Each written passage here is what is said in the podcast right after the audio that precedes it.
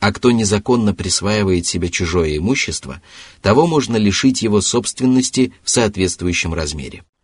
Однако между мусульманскими богословами существует разногласия по поводу того, может ли человек, которого несправедливо лишили его законной собственности, самостоятельно отнять у своего обидчика имущество в таком же размере. Согласно наиболее достоверному мнению, если ущемленные права человека являются очевидными, например, если хозяин дома отказывается оказать гостеприимство приезжему или если человек отказывается материально обеспечивать свою жену и родственников, которых он обязан обеспечивать, то им разрешается самостоятельно взять то, что им полагается. Если же ущемленные права не являются очевидными, например, если должник отрицает свои долговые обязательства, или если человек отказывается признать, что он брал вещи на хранение, или если вор украл чужую собственность, то подлинный хозяин этой собственности не имеет права самостоятельно забрать у обидчика имущество в таком же размере. Это мнение позволяет объединить все священные тексты по этому вопросу. Именно поэтому Аллах позволил мусульманам нападать на несправедливых людей так, как они напали на них. В этом откровении описывается метод расплаты с обидчиками и преступниками, которые должны получить возмездие, равноценное совершенному ими преступлению. Однако очень часто, когда людям позволяют совершить справедливое возмездие, они желают выместить зло на своем обидчике и приступают к границе дозволенного – вот почему далее Всевышний Аллах повелел мусульманам бояться Господа, ограничиваться дозволенным возмездием и не приступать к границе дозволенного.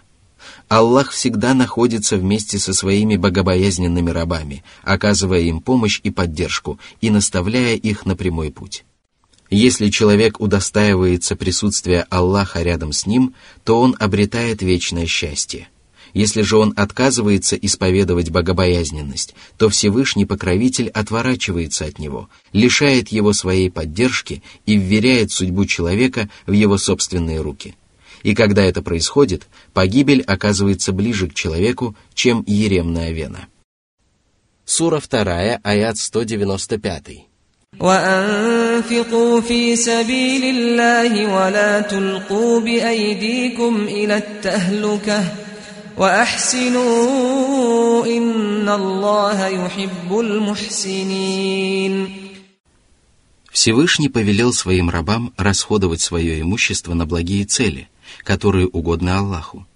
Это могут быть пожертвования в пользу бедных или родственников, а также материальная поддержка тех, кого мусульмане обязаны поддерживать. А самым важным пожертвованием является расходование средств на священную войну – поскольку поступающий таким образом сражается на пути Аллаха посредством своего имущества. Это предписание является обязательным наряду с повелением участвовать в священной войне и приносит огромную пользу, потому что пожертвование на священную войну способствует усилению мусульман, ослаблению многобожия и многобожников, приближает торжество религии Аллаха и делает ислам еще более могущественным. Достаточно сказать, что священная война на пути Аллаха невозможна без пожертвований мусульман. Пожертвования являются душой джихада, поскольку джихад невозможен, если мусульмане не жертвуют своим имуществом на пути Аллаха. Отказываясь от таких пожертвований, они губят джихад и позволяют врагам бесчинствовать и господствовать над мусульманами. Одним словом, отказ от пожертвований на священную войну может стать причиной их погибели раб обрекает себя на погибель при двух обстоятельствах. Когда он отказывается совершать Божьи предписания, невыполнение которых приводит или может привести к потере жизни или гибели души, и когда он совершает поступки, которые могут закончиться потерей жизни или гибелью души. Подобных поступков очень много, и одним из них является отказ от участия в священной войне на пути Аллаха или материального обеспечения боевых действий, который приводит к торжеству врагов над мусульманами. К таким поступкам также относится создание угрозы для собственной жизни в сражении или в опасном путешествии. То же самое можно сказать о человеке, который поселяется среди диких зверей или змей – забирается на гнилое дерево или шаткое строение, либо занимается иным опасным занятием. Все перечисленные случаи являются примерами того, как люди обрекают себя на погибель. В качестве примеров этого также можно привести ослушание Аллаха, отчаяние в прощении Аллаха и невыполнение обязательных предписаний религии, которая губит человеческую душу и разрушает веру. Поскольку пожертвование на священную войну является одной из разновидностей благодеяний, далее Всевышний Аллах повелел творить добро в целом, ведь Аллах любит добродетельных. К добрым деяниям относятся любые материальные пожертвования, которые мы уже упомянули ранее. К ним также относятся заступничество, ходатайство и другие виды помощи, которую человек оказывает благодаря своему высокому положению. К ним также относятся призыв к одобряемым поступкам, удержание от предосудительных поступков и обучение полезному знанию. К ним также относятся моральная поддержка людей, помощь в трудную минуту, посещение больных, присутствие на похоронах, исправление ошибочных воззрений, помощь в работе, особенно если человек не может надлежащим образом справиться со своей работой, и другие виды праведных поступков, совершать которые Аллах повелел своим рабам. К добрым деяниям также относится искреннее поклонение Всевышнему Аллаху, которое пророк Мухаммад описал следующим образом. «Ты должен поклоняться Аллаху так, словно ты видишь Его, и даже если ты не видишь его, то ведь он видит тебя. Если человек обладает перечисленными выше качествами, то он становится одним из тех, о ком Всевышний Аллах сказал. Тем, которые творили добро, уготовано наилучшее – рай. И им будет добавлено еще, они получат возможность взглянуть на лик Аллаха. Не будет на их лицах ни праха, ни унижения. Они – обитатели рая, в котором они пребудут вечно. Сура 10, аят 26. Аллах присутствует рядом с такими людьми и помогает им во всех начинаниях. Сура 2, аят 196.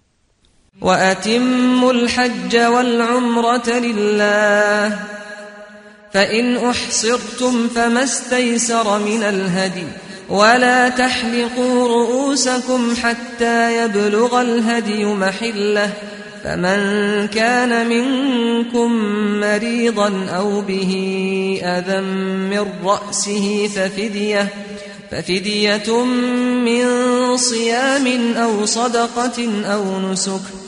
فإذا أمنتم فمن تمتع بالعمرة إلى الحج فما استيسر من الهدي فمن لم يجد فصيام ثلاثة أيام في الحج وسبعة إذا رجعتم تلك عشرة كاملة ذلك لمن لم يكن أهله حاضر المسجد الحرام واتقوا الله واعلموا أن الله شديد العقاب После упоминания предписаний, связанных с постом и джихадом, Всевышний Аллах начал перечислять предписания, связанные с паломничеством.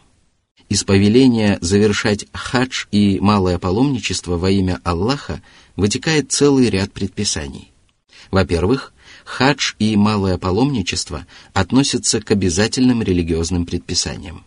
Во-вторых, хадж и малое паломничество должны выполняться со всеми основными и обязательными предписаниями, которые вытекают из поступков пророка Мухаммада, мир ему и благословения Аллаха, и его следующего высказывания «Учитесь у меня обрядом вашего паломничества». В-третьих, это откровение является доводом в пользу того, что малое паломничество является обязательным. В-четвертых, если паломник начал совершать хадж или малое паломничество, то он обязан довести их до конца, даже если они являются добровольными. В-пятых, паломнику следует доводить хадж и малое паломничество до совершенства, выполняя не только обязательные, но и дополнительные предписания. В-шестых, совершать паломничество надлежит искренне во имя Аллаха. В-седьмых, паломник не имеет никаких оснований преждевременно освобождаться от ихрама, если только обстоятельства не вынудят его задержаться. Об этом исключении Всевышний Аллах упомянул далее. Если паломник задержан и не может добраться до Каббы, чтобы завершить хадж или малое паломничество, если он заболел или сбился с пути, столкнулся с врагом или встретился с другим препятствием, которое задержало его в пути, то он должен принести в жертву то, что сможет.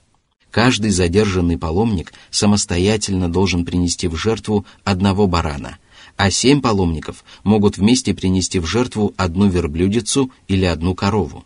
Затем он должен побрить голову и освободиться от их храма.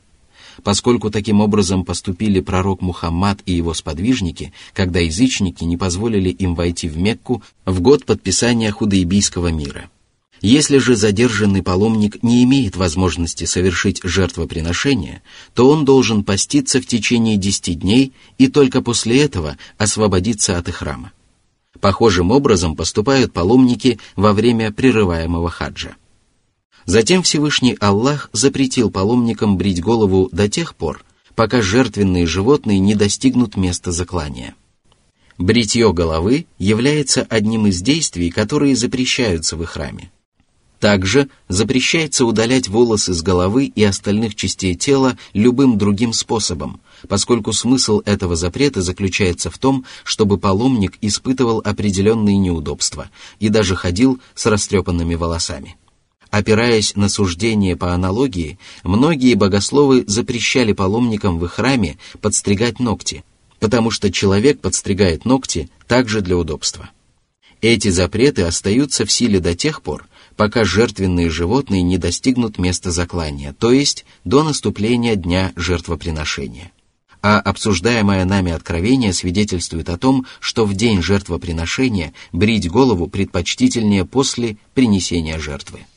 Из этого откровения также следует, что если паломник вознамерился совершить прерываемый хадж и привел с собой жертвенных животных, то после окончания малого паломничества он не должен освобождаться от их храма вплоть до наступления дня жертвоприношения.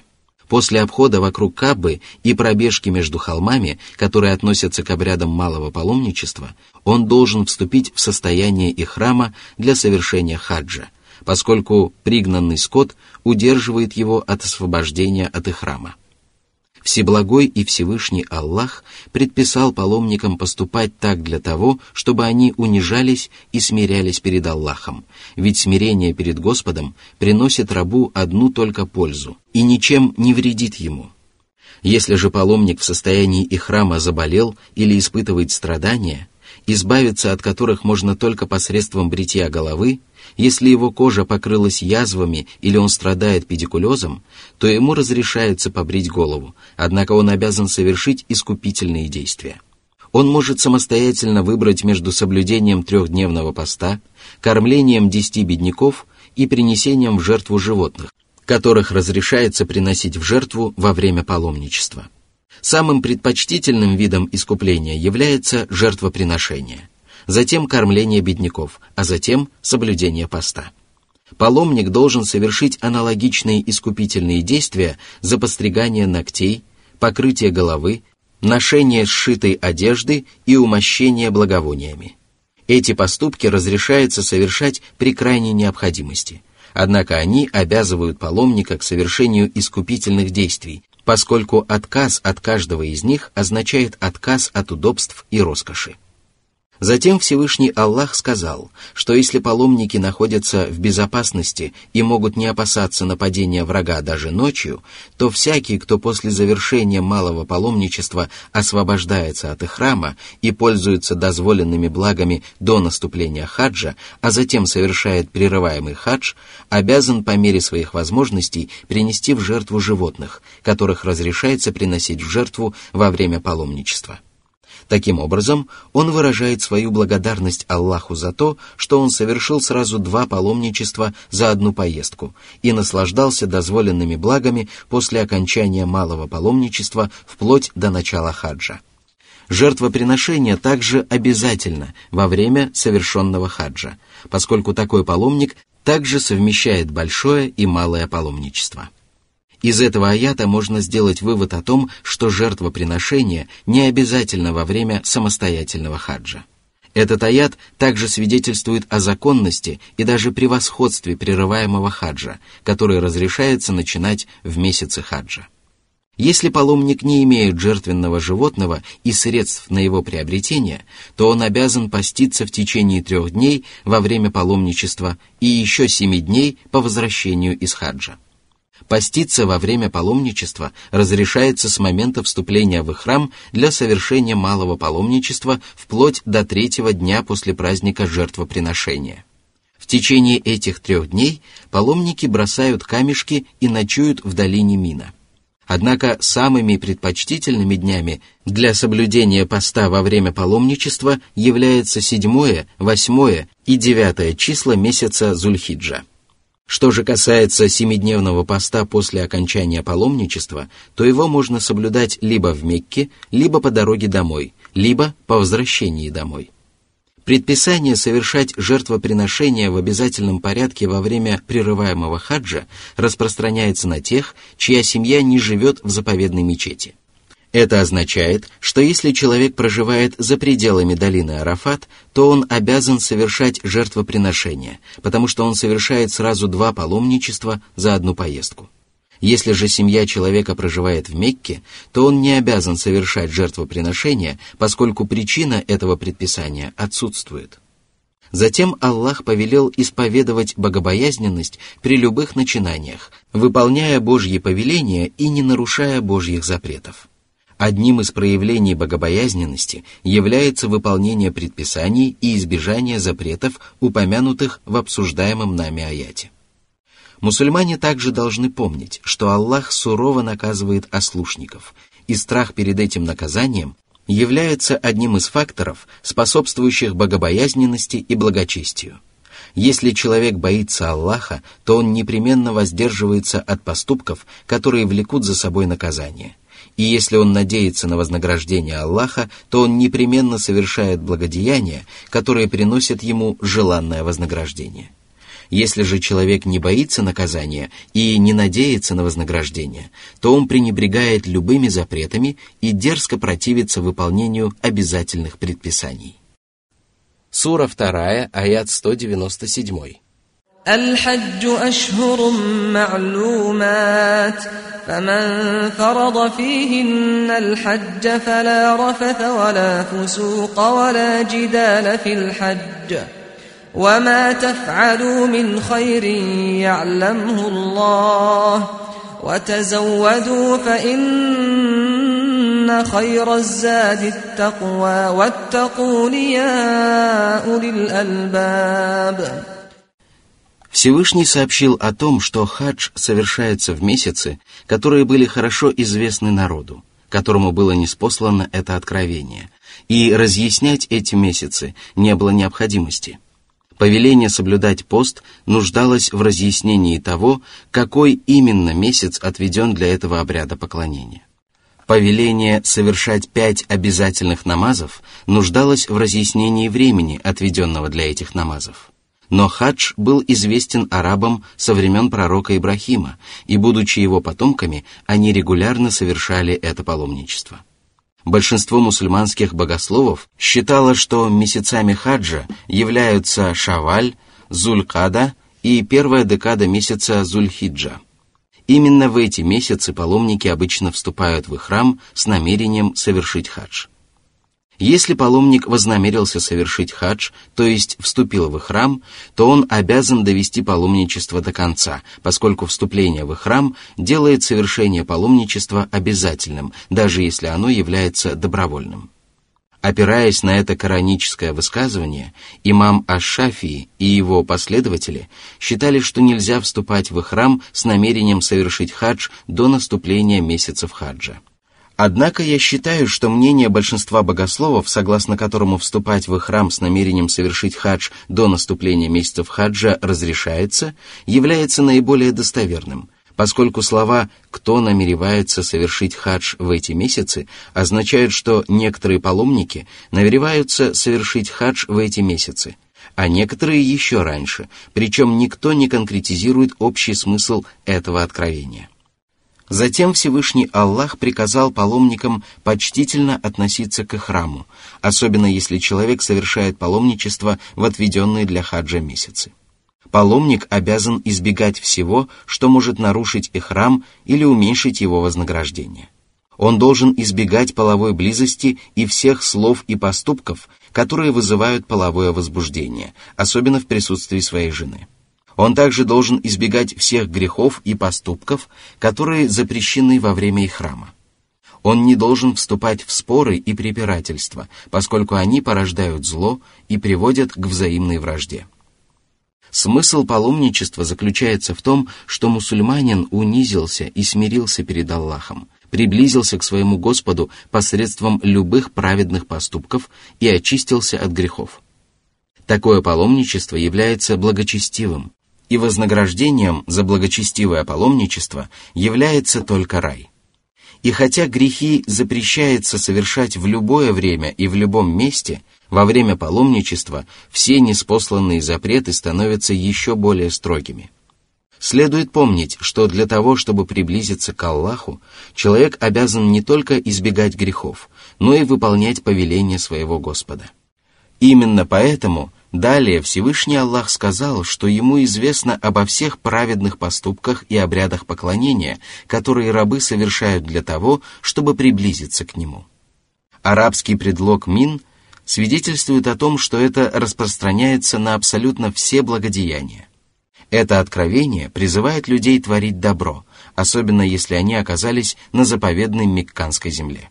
В этих славных местах мусульманин должен воспользоваться представившейся ему возможностью и часто совершать намаз, соблюдать пост, раздавать милостыню, совершать обход вокруг Каббы и делать добро окружающим словом и делом. Затем Всевышний Аллах повелел мусульманам готовиться к такому благословенному путешествию, каким является паломничество – Запасаясь необходимыми припасами, паломник избавляется от необходимости обращаться за помощью к людям и сохраняет свое достоинство. Если же он берет с собой дополнительный провиант, то может помочь другим путешественникам и еще больше приблизиться к Господу миров. Такие припасы позволяют человеку обеспечить себя продуктами питания и всем необходимым. Однако самым настоящим припасом, который помогает человеку как при жизни на земле, так и после смерти, является богобоязненность. Этот припас позволяет человеку спокойно отправиться в путешествие в мир иной и добраться до самого настоящего блаженства, вечно наслаждаться самыми удивительными благами. Если же человек не запасается богобоязненностью, то он не сможет достичь конечной цели своего путешествия, не попадет в обитель богобоязненных праведников и окажется обречен на злосчастье. После восхваления богобоязненности Аллах повелел благоразумным людям бояться Господа, поскольку первым, к чему призывает здравый разум, является страх перед Аллахом. И если человек не исповедует богобоязненность, то это свидетельствует о его невежестве и безрассудстве. Сура 2, аят 198. ليس عليكم جناح أن تبتغوا فضلا من ربكم فإذا أفضتم من عرفات فاذكروا الله عند المشعر الحرام واذكروه كما هداكم وإن كنتم من قبله لمن الضالين. После повеления исповедовать богобоязненность Всевышний сообщил о том, что желание снискать Божью милость и приобрести мирские блага во время паломничества и при других обстоятельствах не является предосудительным, если оно не мешает человеку исправно выполнять его обязанности и если паломничество является основной целью совершения путешествия. При этом паломник должен зарабатывать деньги честным и дозволенным путем, и связывать свой заработок с милостью Аллаха, а не с собственным умением и мастерством. Ибо если человек помнит о причине и предает забвению Господа, который создал эту причину, то он совершает явный проступок. Затем Всевышний Аллах повелел поминать Аллаха в заповедном месте после того, как паломники покинут долину Арафат – Это откровение содержит в себе сразу несколько предписаний. Во-первых, стояние в долине Арафат является одним из столпов хаджа, поскольку паломник может покинуть долину только после того, как он побывал в ней. Во-вторых, паломник должен поминать Аллаха в заповедном месте, под которым подразумевается долина Аль-Муздалифа. Это место также хорошо известно, и паломники проводят там ночь перед праздником жертвоприношения. Ночью им следует спать, а после рассветного намаза они должны обращаться к Аллаху с мольбой до тех пор, пока не рассветет. Под поминанием Аллаха в заповедном месте также подразумеваются обязательные и дополнительные намазы, которые паломники совершают там. В-третьих, стояние в долине Арафат должно предшествовать ночевке в долине Аль-Муздалифа, поскольку Арабский союз ФА указывает на последовательность действий. В-четвертых, стояние в долине Арафат и ночевка в долине Аль-Муздалифа относятся к обрядам хаджа, которые паломник должен совершать всенародно. В-пятых, долина Аль-Муздалифа находится на заповедной земле, тогда как долина Арафат находится за пределами заповедной Мекканской земли, потому что Аллах назвал заповедным местом именно долину Аль-Муздалифа. Затем Всевышний Аллах повелел мусульманам поминать Господа, который оказал им великую милость, когда наставил их на прямой путь, избавил от заблуждения и обучил тому, чего они не знали прежде. Все это относится к самым славным щедротам, за которые рабы обязаны благодарить своего благодетеля и поминать его в сердце и языком. Сура 2, аят 199. ثم أفيضوا من حيث أفاض الناس واستغفروا الله إن الله غفور رحيم После поклонения в заповедном месте все паломники должны отправиться в путь оттуда, откуда отправляются люди со времен пророка Ибрахима до наших дней. Арабы хорошо знали, куда следует отправляться из Муздалифы. они знали, что затем паломники должны бросить камешки, совершить жертвоприношение, обойти вокруг Кабы, пробежать между холмами, провести три ночи в долине Мина и выполнить оставшиеся обряды поклонения. Поскольку упомянутые обряды являются завершением хаджа, Всевышний Аллах приказал по окончании паломничества просить у него прощения и поминать его многократно.